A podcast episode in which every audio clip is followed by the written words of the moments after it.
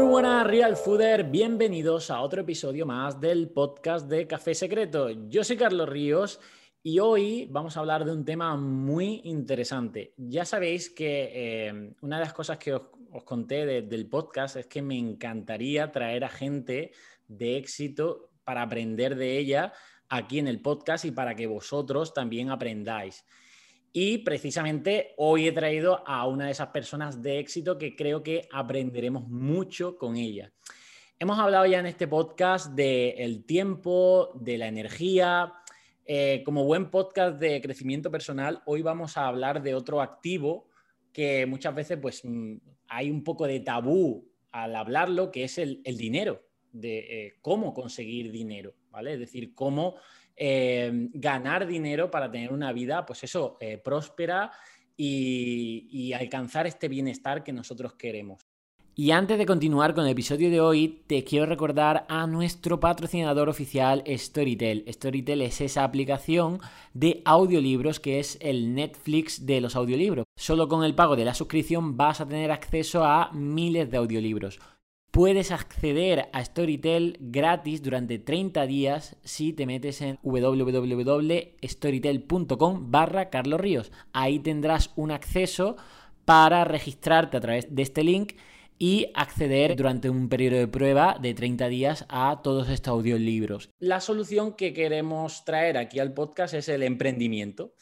Y el emprendimiento, que no es otra cosa que crearte tu propio negocio y vivir de ello, Hoy vamos a entrevistar a uno de los mejores emprendedores de habla hispana de España y yo qué sé, no sé si ya del mundo. Pero eh, en este podcast hoy traemos al maravilloso Euge Oyer. ¿Qué tal, Euge? ¿Qué tal, Carlos? Yo súper bien. Oye, menuda introducción. Encantadísimo de estar aquí para hablar de estos temas. Bueno, para la audiencia que no te conozca, mm, defínete nada, en unas líneas, quién es Euge y a qué te dedicas ahora mismo principalmente. Pues bueno, yo soy Euge Oyer y me encanta, soy un apasionado del, conocimiento, de, aprender, sobre todo de, temas empresariales, ¿no? Como tú decías que a veces es un poco tabú. Y un poco lo que me dedico ahora es, tengo una academia de formación de, emprendedores, también tengo una empresa, bueno, hace poco compré una empresa de resúmenes de libros, hace ya un año y pico, eh, y tenemos otros proyectitos en los que estamos invirtiendo y gestionando, ¿no? Y al fin y al cabo me considero una persona que me encanta emprender y sobre todo me encanta ayudar a otras personas a entender este mundo que desde fuera a veces puede ser un poquito complicado, pero luego te pones un poco a investigar y no es tanto como parece. Claro, porque vamos a poner el, Matrix en el que estamos. Tú sabes que yo hablo mucho de Matrix de la alimentación, es decir, la industria de los ultraprocesados que nos ha hecho a, través del marketing, la publicidad y todo esto comer productos insanos. Creo que también hay un Matrix de en nuestro sistema general, llámese educativo, político, social, donde pues hemos crecido eh, y nunca nos han hablado de cómo crear o cómo ganar dinero o cómo crear eh, empresas, proyectos. Eh, yo tenía 20, creo que 24 años, te lo juro, y no sabía lo que era ser, no sabía lo que era la figura de autónomo, no, no sabía esa diferencia. O sea, imagínate qué analfabeto en cuanto a esto, ¿no? Porque como que nos educan para ser eh, asalariado, es decir, buscar trabajo, nunca crear trabajo. La, carrera, eh, todo esto te, lleva a buscar trabajo y luego o no lo encuentras, que sería el paro. Tenemos una de las tasas de mayor paro juvenil del mundo, bueno, de, Europa por lo menos seguro. Eh, que es, joder, siendo España un país desarrollado, pues imagínate, ¿no? O luego encuentras trabajo y no te gusta, ¿no? Entonces, eh, aquí es donde aparece pues toda esta tendencia de emprendimiento. Quiero que nos cuentes qué es emprender y qué le recomendaría a esa persona tú que acaba de terminar la carrera y o bien no encuentra trabajo o bien se ve como destinado a, ir a un trabajo que no le gusta. ¿Qué, ¿Cómo empezarías esto? Pues yo estoy totalmente de acuerdo, ¿no? Que, que muchas veces mm, te pones a pensar en cómo se nos ha educado y te das cuenta de que de que siempre te han hecho seguir como un modelo de pensamiento que es muy sistemático. Acaba tu, carrera, busca un trabajo. Eh, me acuerdo que te decían, si sacas malas notas, cuidado porque luego a lo mejor no te contratan, ¿no? Y, nadie te hablaba de que a lo mejor tú podías crear tu propio negocio. Y hemos de pensar además que había una cosa muy interesante y es que antes, eh, en, los años 80, en los años 50, 60, todo estaba un poco reinado por grandes corporaciones, ¿no? Y estas grandes corporaciones, pues oye, por eso se incentivaba que muchas personas acabasen para ganar dinero trabajando en una gran corporación, subiendo los peldaños, hasta que acabas siendo el jefe, estresado, perdido, trabajando 13 horas al día, casi te da un infarto, pero por lo menos consigues tu buen sueldazo, ¿no? Y esa era como el gran, la gran aspiración de muchas personas. ¿Qué es lo que pasa? Que resulta que pasamos a un, a un mundo en el que aparece Internet y todas esas pasiones de, personas que a lo mejor no eran muy grandes, pero eran pequeños nichos, ¿no? Pues el que le gusta pintar miniaturas, el friki de, los videojuegos específicos de un tema, el tema de la alimentación, como, como tú lo haces, ¿no? Que, que quizá antes eran cuatro o cinco personas que estaban desperdigadas, ahora tenemos una herramienta que es Internet que te permite acceder eh, a esas mismas pasiones y agruparlas en un nicho y en un sector. Y esos nichos que eran pequeños, que antes las grandes empresas ni, querían ir a por ellos, ahora son rentables, ¿no? Y eso ha permitido que muchos emprendedores, emprendedores digitales, etcétera, tengan más oportunidades para, para empezar, ¿no? Y al fin y al cabo yo resumo el emprendimiento en algo muy sencillo, que es encontrar una necesidad o un problema y crear una propuesta de valor, una solución para esas personas la forma más fácil de emprender, que mucha gente no, lo entiende, es, cogiendo lo que tú ya sabes hacer como profesional y convertirlo en un servicio. Eh, que además eso luego lo puedes productivizar y crear desde un infoproducto a escalarlo y montar toda una agencia de servicios, por ejemplo. Pero hay un montón de posibilidades que hoy en día te puede permitir, como tú dices, eh, montártelo por tu cuenta. Sí, además es que los millennials, ¿no? Eh, mm, podrán sentirse como un poco identificados que nuestros padres veían como nuestro éxito o bien trabajar para esa gran empresa, llámese multinacional, que ha necesitado décadas de crecimiento para, para, para poder estar ahí, o trabajar para otra gran empresa que es el Estado, ¿no? Es decir, ser funcionario. Y claro, pues esas eran como las dos opciones y, nos han ido poniendo, pues eso, el, sueldo fijo del funcionario como la gran panacea o nombres propios de grandes multinacionales como algo muy suculento. Y luego llegas a esas dos cosas y te sientes profundamente vacío porque, porque a lo mejor no te gusta esto y, y tu pasión es otras cosas, ¿no? Y tú dices que hoy en día puedes vivir de esa pasión o de, esa cosa que se te da bien, pero ¿cómo hacerlo? Es decir, por Internet, sí, pero ¿por dónde empiezas por Internet? Eh, ¿cuál, ¿Cuál sería tu consejo para ese nutricionista que ha acabado la carrera y no tiene trabajo, para ese psicólogo o psicóloga que mm, no hay plazas en la salud pública para psicólogo o solo hay uno? ¿Qué debería hacer dentro de Internet para empezar a emprender? Pues mira, em, yo os categorizo, ¿no? Como los tipos de emprendimiento no es todo lo mismo. No es lo mismo querer montar una startup, por ejemplo, que querer montar un restaurante, que querer montar mm, un tema de servicios por Internet, ¿no? Entonces yo creo que lo primero es ser muy realista con tus capacidades y tu ambición y qué es lo que tú quieres hacer, ¿no? Si quieres montar una startup, pues te recomendaría pues que te empezases a ir a eventos, que te rodeases de personas que saben un montón, eh, que planteases tu idea a muchas personas, que te dieran insights, que empezases a conocer inversores, incluso que puedas trabajar en una startup para ver cómo es por dentro, etcétera, ¿no? Si quieres montártelo por internet, por así decirlo, de la manera más fácil, hay todo un mundo hoy en día que son las redes sociales, que es una muy buena forma de empezar.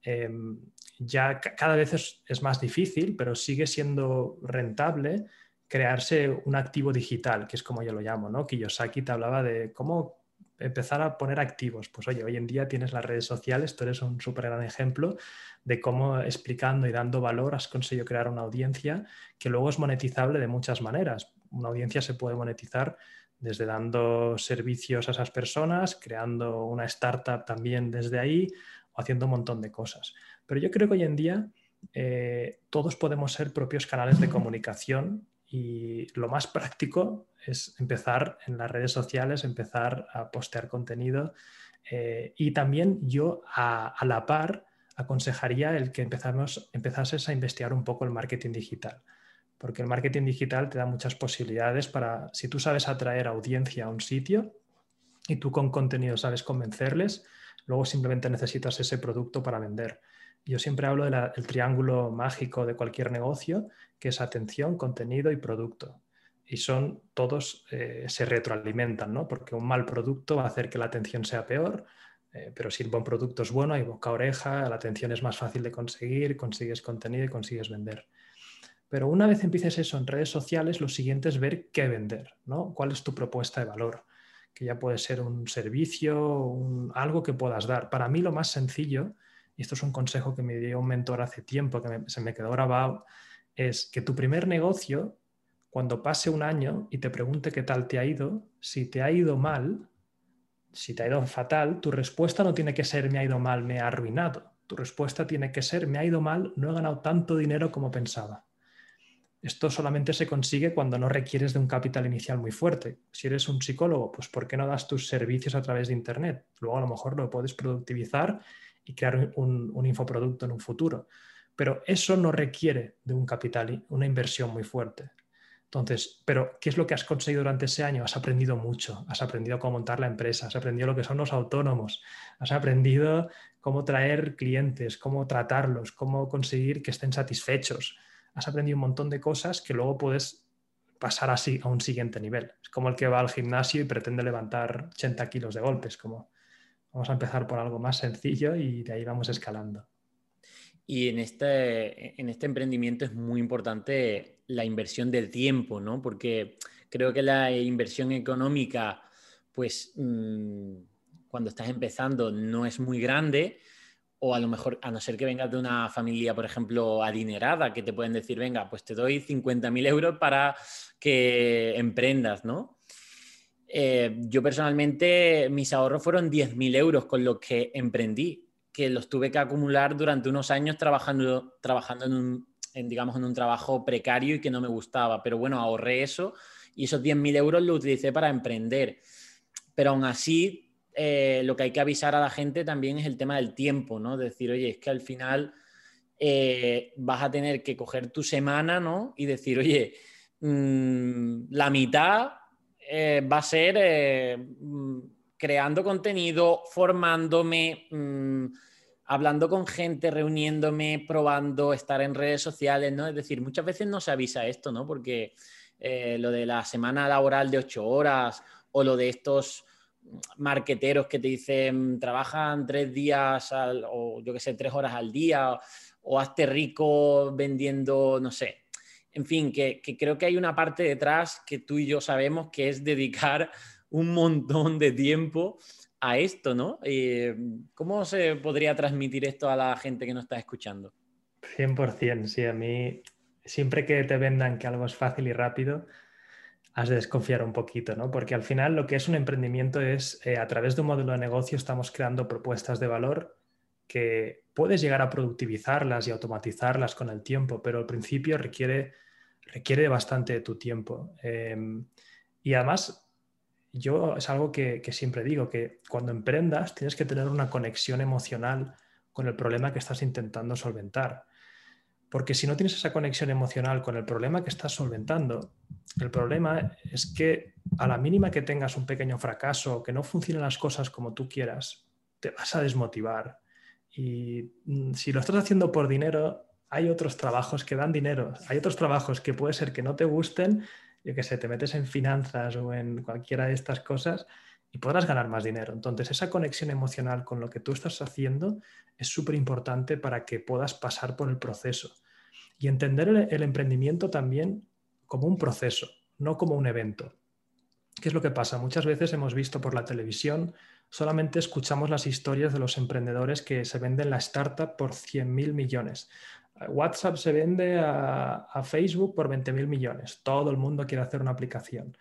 Y esas eventualidades no son más que eso, eventualidades. Tenemos que vivir el emprendimiento como si fuera un proceso, un proceso que además yo siempre digo que, que el emprendimiento es como una carrera de fondos, como una carrera profesional en sí misma. Como tú has dicho, puedes hasta trabajar previo para ahorrar dinero, capitalizarte, ver qué está pasando, ver dónde están los fallos. Todas las empresas presentan oportunidades porque no cubren todas las necesidades. Si no sabes qué hacer, métete en un trabajo y mira qué problemas tienen. O sea, al final el emprendedor tiene que ser una máquina de encontrar problemas, no una máquina de generar ideas. Las ideas sobran, todo el mundo tiene ideas y seguramente esa idea que tú estás teniendo, piensa que somos 7 mil millones de personas. Hay otra persona ahora mismo que está teniendo exactamente la misma idea. Entonces, lo que realmente importa es encontrar esos problemas, vivirlos y decir, este problema a mí me toca de, de lleno. Y es más, vivirlo tan así que aunque venga un competidor, si lo resuelve el competidor, que te alegres, porque lo que te importa es que ese problema se vea resuelto, no que tú seas el que lo hagas, ¿no? Ese tipo de mentalidad para mí te va a hacer perdurar muchísimo. Hmm. Hablemos de, mm, de, redes sociales o de creación de contenido como, pues eso, como, como inicio del emprendimiento, ¿no? Es decir, eh, ya sea haciéndote una cuenta de Instagram, de Facebook, de TikTok o haciéndote un blog, metemos aquí también el tema de podcast, eh, crear contenido para ayudar a estas personas, para resolver problemas que te conozcan y a través de ese, de, digamos, de esa atención que hablabas, vender tus servicios y productos. Em, ¿Cómo está el panorama actualmente? Porque yo veo mucha gente, por ejemplo, en mi, en mi red social por excelencia, que es Instagram, que se hace una cuenta de recetas y puede estar meses y meses subiendo recetas, mm, pero realmente de muchísima calidad y no crece nada, ¿vale? O, bueno, personas a lo mejor que se hacen un podcast pero no lo escucha nadie. Em, tú, tienes eh, YouTube, eh, realmente tienes una comunidad en YouTube. Yo eh, empecé también en YouTube y lo dejé, o sea, bueno, lo empecé el año pasado, ¿vale? lo dejé en cuanto a que tuve que al final que decidir mi tiempo, ¿no? Decir, oye, lo de la ley de Pareto, decir, oye, o me, o me divido y quito esfuerzos en Instagram y también le doy a YouTube, o concentro esfuerzos en Instagram. Y al final mm, me decidí por esto, ¿vale? Es cierto que eh, voy a invertir en YouTube, pero de, mi empresa Real Fooding, contratando a gente y haciendo crecer, pero eso es otro tema. Yo personalmente como influencer dije, oye, mira, YouTube esto es muchísimo trabajo y no, no puedo. Eh, claro, la gente que nos está escuchando ahora, esto a lo mejor no le suena muy bien. Hace poco también escuché a, mm, en TikTok me salió un, como un extracto de, de Gref diciendo que hoy en día es imposible que vayas a ser un gran streamer o de los más top porque no cuentas ni de lejos con los recursos que ya tienen ellos, con los contactos, con los, la mejor cámara, en fin, una serie de cosas. Esto la verdad es que no anima mucho a lo mejor a gente a decir, oye, mm, a lo mejor no tengo posibilidades. ¿Qué le puedes decir ante este panorama?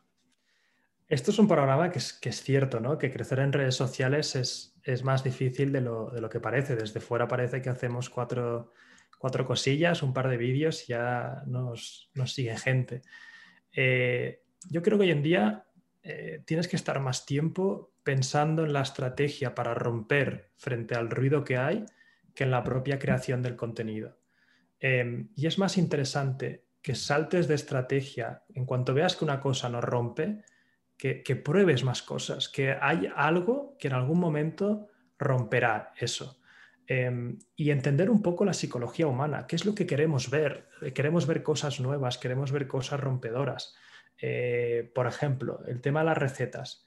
Pues, ¿por qué no? Yo qué sé, me lo invento ahora y estamos aquí brainstorming creativos. Si en vez de subir la receta tal cual, como se sube normal y corriente, pues, ¿por qué no subes la receta mientras bailas y cocinas y, eres el, el, que baila y si es lo que te gusta, ¿no? Es juntar varias pasiones mientras cocinas eso. Eso ya sería algo distinto. Eh, hay que entender también la madurez de cada red social. TikTok, por ejemplo, eh, ahora ya no sé cómo estará, pero era sigue siendo un buen sitio para subir contenido. Eh, aunque creas que todos son niños bailando, pues ahí hay más capacidad de que tus recetas lleguen a, más gente, ¿no? pero pensar sobre todo en, cuál es la psicología humana. ¿no? A mí me gusta mucho porque hay gente que, eh, ejemplos de gente que rompe en YouTube, ¿no? Pues se ha puesto muy de moda ahora el típico abogado que reacciona a películas sobre cosas de, abogados, ¿no? O un psicólogo que reacciona, psicólogo reacciona a tal. Eso es una forma de romper, ¿no? Entonces es pensar en qué tipo de contenido puede romper visualmente para llegar a esas personas y, no tener miedo a explorar, a ser creativo. Si, si haces lo mismo que se está haciendo, es muy probable que no crezcas. Es muy probable que esto es lo que ya se ha visto y es lo que ya hay. Y luego, por otro lado, también tomártelo como un proceso. Eh, porque mucha gente te ve a ti, me ve a mí, ve a gente que ha crecido muy rápido o que ya tienen esos números y no ven toda la parte inicial. No sé, yo estuve en YouTube creo que dos o tres años que no me veía nadie. Y más de muchas veces decía, oye, lo voy a dejar. En paralelo estaba montando otras empresas, historias y era como, es que ya no, ya no tengo tiempo para todo. Pero aún así perdura, perdura, perdura porque te apasiona y oye, consigues hacerlo. Y también luego es encontrar el medio que tú te expreses mejor. A lo mejor tú no eres de hacer vídeos, a lo mejor tú eres de, yo qué sé, comunicar. Ahora, por ejemplo, salió una nueva aplicación que es la de Clubhouse, que es formato audio con muchas personas. Pues si tú eres alguien de voz, ves ahí antes que nadie. Entonces también es buscar dónde tú puedes destacar em, y no obsesionarte con que pase ya. O sea, también tú tienes, tú seguramente has mejorado en el tiempo. Esto es un proceso. Eh, tener la mentalidad de crecimiento. Cada vídeo voy a conseguir mejorar algo. Si no me ven o si no lo quieren escuchar, será por algo, ¿no? Y ahí se aprende qué no hacer o por dónde ser creativo. Yo creo que es un poco, un poco también es tener, esa paciencia. Mm, totalmente de acuerdo, tío, porque yo es cierto que ahora mismo, eh, tanto tú como yo, a lo mejor podemos invertir por recursos y equipos en estar en varias redes sociales y demás, pero es cierto que tal y como está la competencia ahora mismo, eh, céntrate en una red social, céntrate en la que o más te guste, mejor se te dé por, por las capacidades que tienes, por los recursos, el tiempo, todo, que se adapte. Si quieres, prueba, prueba varias y elige la que más tracción te esté dando, más feedback, ¿no? Y, yo creo que eso, que eso, está, eso está muy claro, ¿no? Porque si no, como intentes estar en todas, pero aquí el que gana, por así decirlo, es como, bueno, eh, yo lo he aprendido en las apps. En las apps o eres, o eres muy, muy buena o no eres nadie. Eso es, es como un corte brutal. Pues las redes sociales están, se están acercando ciertamente a esto. Aunque es cierto que también cada vez hay más personas que consumen redes sociales y eso es bueno para todos. Es decir, probablemente cuando yo empecé, bueno, yo empecé tarde en Instagram eh, a crecer mm, en 2018, pero bueno, es que cada año se suman miles de personas a las redes sociales y también hay más eh, redes sociales, ¿no? Entonces, bueno, es por esa parte bien. Y otra de las cosas que has dicho, el tema de, de ser creativos y de innovadores. ¿vale? ¿Por qué grandes empresas tienen un departamento solo de innovación? Mm, es que mm, eh, parece que es una tontería, es como una pijada, pero yo estoy constantemente diciéndole a mi equipo, sobre todo en Real Fooding, eh, que como tenemos esas responsabilidades de que somos los mejores en España en recetas, no podemos estar haciendo siempre lo mismo. Y yo soy el pesado que les dice, venga, quiero algo nuevo, quiero inventar, hay que hacer otras cosas porque es que tenemos incluso esa responsabilidad de que, oye, tenemos la mejor visibilidad y tenemos muchísimos recursos. O sea que yo ya no acepto una me. En plan, me es mm, ni fu ni fa. Los ni fu ni fa ya no, no los acepto, por así decirlo, y busco, eh, eh, estoy constantemente en esa innovación de dar el máximo valor, que creo que es, estamos muy alineados en eso, ¿no? Eh, vale, mm, y tú, dentro de los nichos a nivel de trabajo, de estos nuevos trabajos que están apareciendo gracias a Internet y demás, por si alguien está tan perdido que no sabe ni siquiera cuál es su talento, por así decirlo, o cuál es su... que le gusta, hay gente que ni siquiera sabe lo que le gusta. Mm, ¿qué, trabajos de Internet o qué nichos de emprendimiento, qué eh, habilidades o conocimientos eh, ves eh, mejores para, para, el emprendimiento general o para em, ganar dinero? Sí, a ver, lo primero es abordar el, problema, ¿no? De encontrar lo que te gusta sin pensar un poco en el dinero, que a ver, todo influye, ¿no? Porque es el triángulo mágico ese en el que se junta tu pasión, lo que se te da bien y lo que te puede dar, generar dinero, ¿no? Pero hoy en día con la digitalización y con todo lo que ha pasado que ahora todos estamos en casa, están saliendo un montón de profesiones súper nuevas y, está cambiando un poco el mundo, ¿no? Y, se está dando un poco cuenta, no sé, por ejemplo, todo el tema del marketing digital ha crecido muchísimo. O sea, muchas propuestas de valor ah, se han visto eh, cambiadas o modificadas a un entorno digital. Todo el, tema, por ejemplo, de los eventos. Oye, está viendo toda una nueva oleada de eventos online. Eh, esas personas que antes eran los que organizaban eventos eh, presenciales, hay toda una oportunidad, por ejemplo, de organizar eventos online. Porque yo qué sé, antes en un evento online poníamos un Zoom, cuatro cosas y ya está. Pero ¿cómo es el dinamizar un evento online? Todo eso es una movida que está sucediendo ahora, que hay una oportunidad tremenda, ¿no?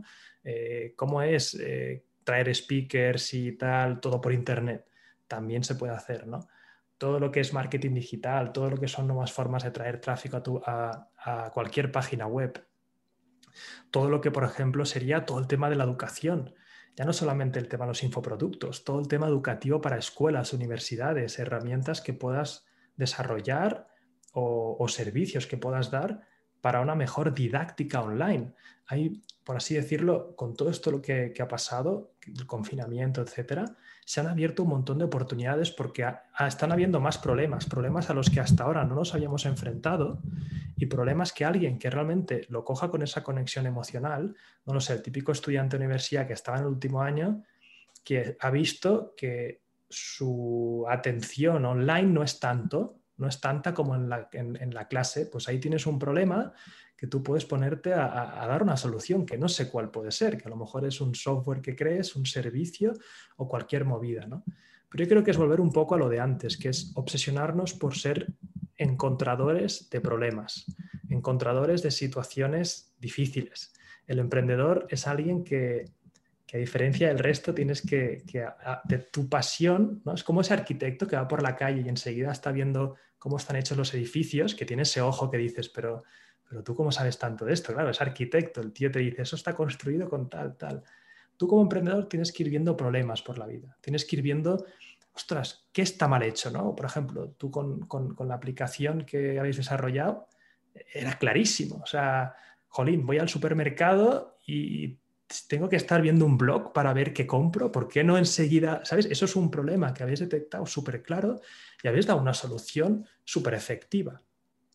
Eso para mí es, crucial. Por eso para mí el emprendimiento es una carrera de, fondo, porque una vez entras en este mindset de ver problemas, esto es de por vida, ¿no? Luego hay que decir que una vez encuentres un problema, tengas la conexión emocional y des una solución, lo importante es que llegues a acabar eso, ¿no? Porque luego hay otro problema que el emprendedor va, viendo pastos más verdes en todos lados y quieres saltar a otros negocios. No, también es importante que una vez te comprometas con ese, ese problema, vayas a por él al 100%. Y yo creo que es un poco eso, o sea, es abrir los ojos a todo lo que está pasando y, empezar a ver oportunidades donde otros ven problemas. Hmm. Y también, bueno, luego eh, eso que has comentado, también focalizarse en eso, eh, porque a mí me cuesta, no sé si te pasa a ti que, que también veo muchas oportunidades por todas partes. Soy, eh, tengo, mi psicóloga me lo dijo que tenía el síndrome de explorador, que quiero cosas nuevas y eso me da esa dopamina, ¿no? Me pasa igual. Lo antiguo, pues ya sé, tengo que motivarme para esto, ¿no? Aunque de dinero, ¿eh? sí. ya está. Exacto, o sea, es al final que, bueno, pues... Em, eh, precisamente ahora he emprendido otro, otra resolución de un problema que tenía mi comunidad, que era que, bueno, pues eh, siempre me ponía a decir, oye, la alimentación sana, vale, pero ¿y qué pasa con el ejercicio? ¿Qué pasa con el entrenamiento? Digo, bueno, pues ve a un influencer de entrenamiento. Pero dije, oye, ¿y por qué no lo hago yo? Y una cuenta de Instagram que tenía ya de alimentación, eh, la he reconvertido en una de entrenamiento y ha salido bien porque no se me ha ido la gente, por así decirlo. La comunidad que estaba ahí, Real Fooder, pues estaba consumiendo esa cuenta de, nutrición, pero ya sabe que tengo otras y la he convertido en otra marca que se llama HER, ¿vale? H-E-R. Y la cuenta se llama Entrenamiento HER y es una cuenta de Instagram que tiene más de medio millón de seguidores donde diferentes eh, entrenadores, o sea, entrenadoras en este caso, hacen directos, ¿vale? De, eh, pues eso, de entrenamiento. Eh, ya estamos ah, empezando en hacer esos directos simultáneamente de, Instagram, también en YouTube y en Twitch, para, oye, matar tres pájaros de un tiro. Estamos monetizando por algo de publicidad, porque claro, es una cuenta con medio millón de, de seguidores y realmente con buen engagement, es decir, que los que se han quedado ahí, pues eh, consumen los directos, etcétera, están ahí bien.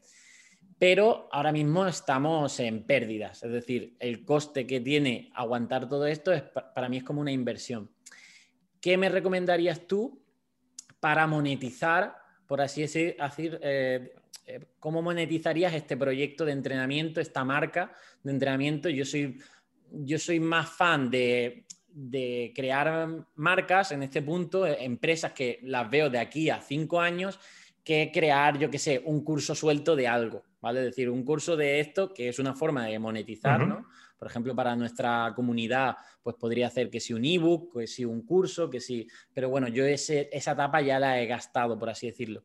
Lo que me gusta es crear, pues, proyectos, llámese empresas que, oye, que puedan de aquí a cinco años crecer mucho. ¿Cómo monetizarías en el punto en el que estamos, que ahora mismo solo estamos monetizando por publicidad, eh, esta propuesta de valor de entrenamiento para mi comunidad a través de directos, etcétera? Eh, y también sabiendo que yo soy como un obseso de dar lo mejor gratuito y que luego te planteas, oye, ¿y qué doy de pago? O sea, ¿qué cobro? Porque esto que quiero hacer de dar cinco directos al día eh, con entrenadores eh, totalmente gratuito. ¿Qué pasa? ¿Cómo mantienes esto? Venga. Es una pregunta súper interesante, ¿no? Porque lo, fácil sería lo que tú has dicho. Eh, doy X gratuito y luego pues monetizo con el mismo entrenamiento, una membresía y ya está, ¿no? si eso no está sobre la mesa, que es un poco lo que, lo que yo haría, como tú dices, es un ejercicio más a largo plazo. Y a veces no hay que saber exactamente a dónde se llega, ¿no? Quizá es, entender si esto gratuitamente tiene ya un montón de visibilidad, si sigue creciendo, si se sigue haciendo grande, y luego ya es empezar a pensar en el sector, ¿no? De, qué es lo que más pueden necesitar estas personas. Eh, a mí personalmente me gusta más lo digital, lo que se pueda entregar esa propuesta de valor online. Pero vamos, en el mundo del fitness también se puede hacer todo el tema de e-commerce, todo el tema de vender equipamiento, etc. Eso es una, eso es una vía de negocio, ¿no? Y a lo mejor ni siquiera es una sola cosa que tengas que hacer. Quizás simplemente está ese poder de marca y luego puedes diversificar las diferentes propuestas de valor. Una, por ejemplo, es la que tú dices, es eh, simplemente por publicidad. Otra también es el equipamiento oficial de, GER, ¿no? Pero eso ya te metes en toda la distribución que tendrías que hacer, que también es un problema. Pero oye, si la consigues hacer y encima cobrar un premium por ella, hay un buen margen de beneficio. Luego, por otro lado, también está el tema de, de, que la comunidad podrías traspasarla a otro lado, ¿no? Porque hoy en día hay un montón de plataformas que te permiten crear comunidades donde la gente también pueda hablar entre ellos, compartir ejercicios, etcétera que no simplemente es dar un curso de pago, sino es, oye, hay una comunidad donde también los directos eh, se quedan, lo invento, imagínate que los directos los haces en directo 100%, pero las grabaciones sí que las pones en la comunidad, que la comunidad es de 20 euros al mes o así, tú siempre das todo gratuito, pero tienes la comunidad donde la gente puede charlar entre ellos, hay un contenido más teórico quizá, que no solamente el propio ejercicio, sino el cómo hacer el ejercicio, más temas sobre, sobre ejercicio, etc. Y esta comunidad además ni siquiera tienes que desarrollarla. Hay un montón de aplicaciones eh, que te dejan crear comunidades sin ningún tipo de problema. ¿no? Incluso hay comunidades que te dejan crearla, monetizar, que sea de pago, y los directos que estén dentro de la propia comunidad. ¿Cómo cuáles? Hay una que se llama Circle, que esta me la enseñó un amigo en común, eh, Ah, sí, Rouget. Eh, hay, hay, un montón. Hay, aparte de Circle, también me pasaron uno que es su, de su competidor. Eh, hoy en día te pones a buscar. ¿Qué opinas de. ¿Conoces Discord? Discord, también puedes montarla en Discord, ¿no? O en. ¿Cómo se llama la, la otra? Que también es para mandarte mensajes. Slack. Slack, exacto. Pero estas son un poco más que las estás adaptando, ¿no? Mírate la de Circle porque te gustará bastante. Eh, te permite crear, bueno, que la gente postea y sus, rutinas. Y una de las propuestas de valor puede ser esta, ¿no? El todo es en directo gratuito, pero las repeticiones de todo ordenadito por el tipo de ejercicio y tal, todo va a la comunidad. Al final pones un pequeño pago que la gente siempre diga, oye, acuérdate, si quieres ver el replay de esto, puedes ir a nuestra comunidad que está en tal, tal, tal.com. Y lo interesante de la comunidad es que crea, crea mucho enganche. O sea, una vez tienes ahí a tus amigos, compartes, incluso se pueden compartir memes, deje hacer ejercicios o postea tu foto al acabar tal. Son pequeñas cosas que hacen que la interactividad no sea la misma que puedes conseguir en Instagram o en, o en, Twitch, ¿no? que al final estás ahí como espectador y ya está. Pero qué guay es acabar y poner tu foto todo sudado en plan, yeah, te llevo tanto, ¿no? Sí, sí, sí. Eso también lo hacemos en, eh, bueno, lo que estamos también consiguiendo en My Real Food, pero en el apartado de alimentación, es decir, tener ahí a la comunidad que eh, al fin y al cabo diga, oye, ¿por qué quiero estar en My Real Food y no quiero estar en Instagram? Porque nosotros en My Real Food escuchamos esa necesidad, ¿no? De decir, oye, que aquí estamos para ayudarte en la alimentación saludable y te vamos a ofrecer todas las herramientas, todas las pues la plataforma para ello, mientras que en Instagram pues es de generalista y vas a estar ahí pues con tu familia, con, el famoso este, con lo otro. Y eso es muy interesante. Bueno, rutas incluso de objetivos, ¿no? Al final es, al final cuando piensas en, lo que quiere la gente cuando entrenas, la transformación, el quiere, quiere llegar a, a un objetivo, pues quizá es ayudarles con ese objetivo, ¿no? Es decir, oye, mira, aquí te damos las herramientas, aparte de la comunidad, para tú establecer tus objetivos, un seguimiento, que tú puedas poner cuánto, cuánto has hecho de ejercicio, etcétera. ¿no? Yo creo que eso puede ser interesante. Genial, Euge.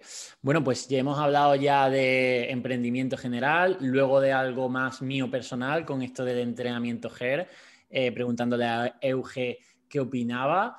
Eh, ya sabéis, Real Fooder, si ponemos algo de pago, es culpa de Euge ahora.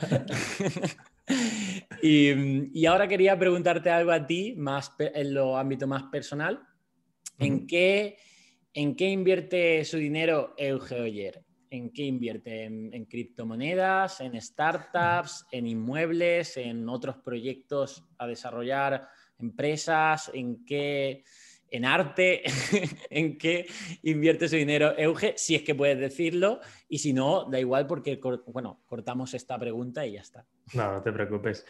A ver, yo hice un, al principio, gran parte de, lo que sacamos, mi idea era como reinvertirlo en la propia empresa. Eh, ha sido crear un, un, equipo sólido, que ya somos bastantes personas, etc. Luego también eh, compré la empresa Líder Sumaris, que eso para fue una inversión bastante potente, ¿no? que tenía que ver, es como una inversión en un modelo de negocio que era como una continuación de algo que ya hacía. ¿no? Eh, y el resto del dinero tengo parte metido un poquito en un fondo de inversión que también invierte en startups, eso también lo hice por el entrar en el ecosistema y ver un poco cómo funcionaba, etcétera.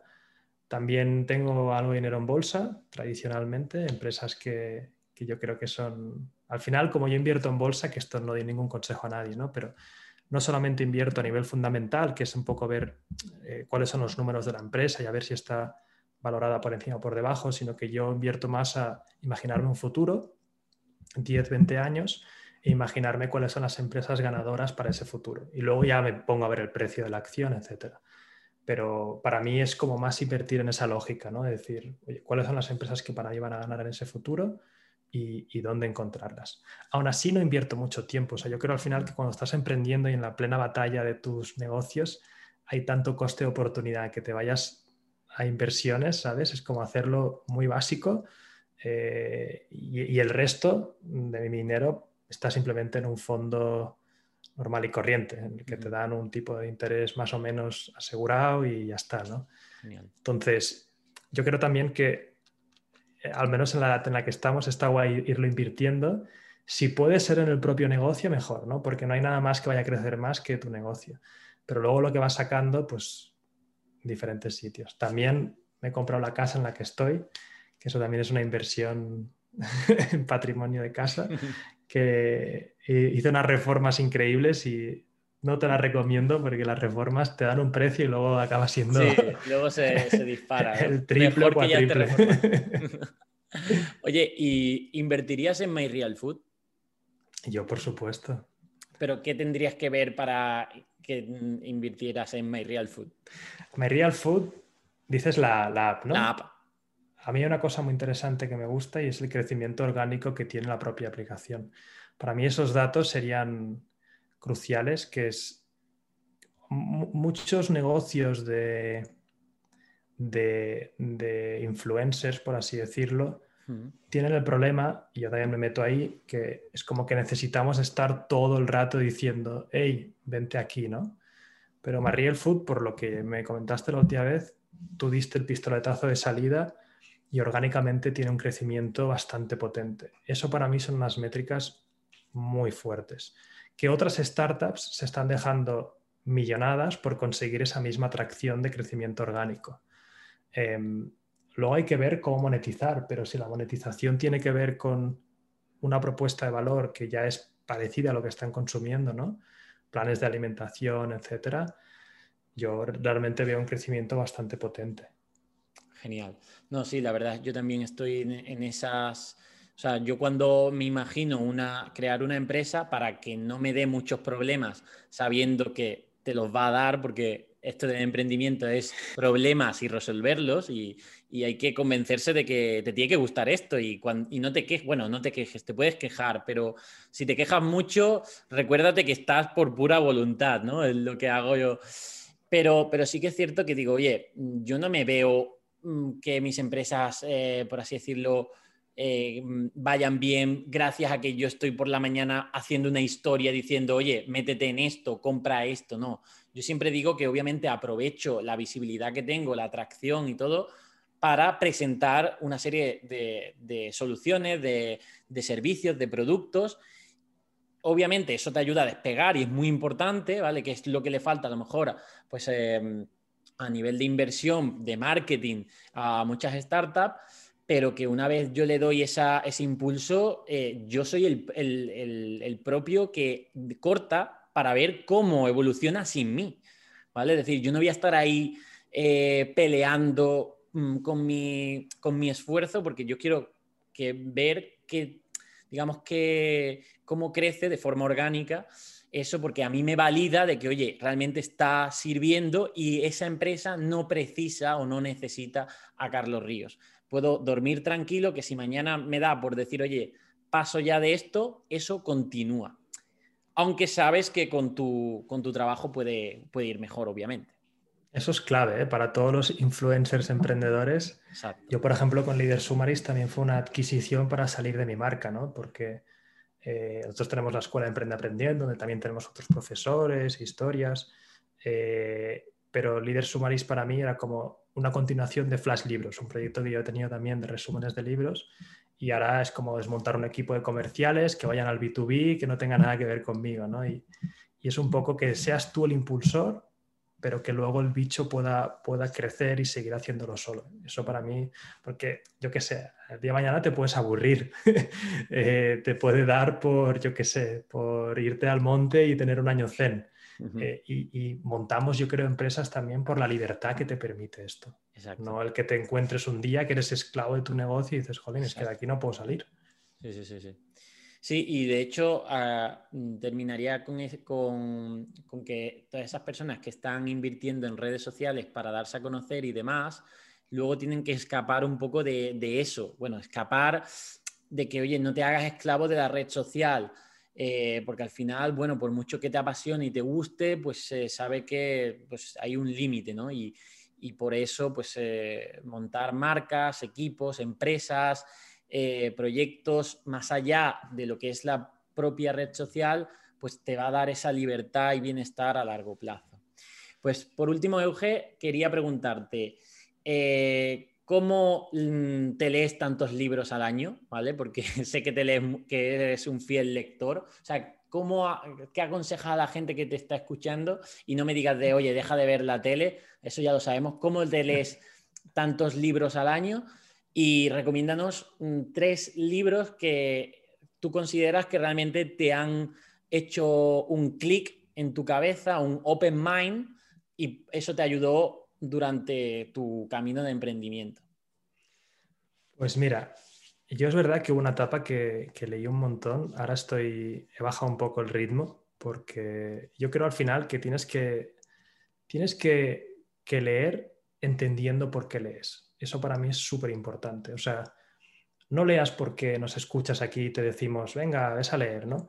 Sino tienes que leer porque entiendes el objetivo. Yo, por ejemplo, prefiero que alguien lea entendiendo que quiere mejorar un área de su vida y decir, vale, si entiendes que quieres mejorar un área de tu vida, lo que te digo a continuación es, hay un montón de gente que ya ha pasado por un proceso similar al tuyo y que se ha vuelto muy experta en ello y además ha escrito sobre ello y, lo ha plasmado todo ahí tenemos que entender que los humanos al final, cuando nos vamos acercando a la muerte o cuando nos hacemos mayores, ya no solamente nos importa hacer dinero y, ganar, y, generar riqueza para nosotros, sino hay un momento que es un poco de ese ego de decir, quiero dejar un legado, quiero que todo esto que he aprendido lo pueda plasmar en un libro. Tienes cantidad infinita de personas que han dejado todos sus secretos bien escritos, eh, redactados además que luego ha venido un profesional y se lo ha puesto bonito, listos para consumir.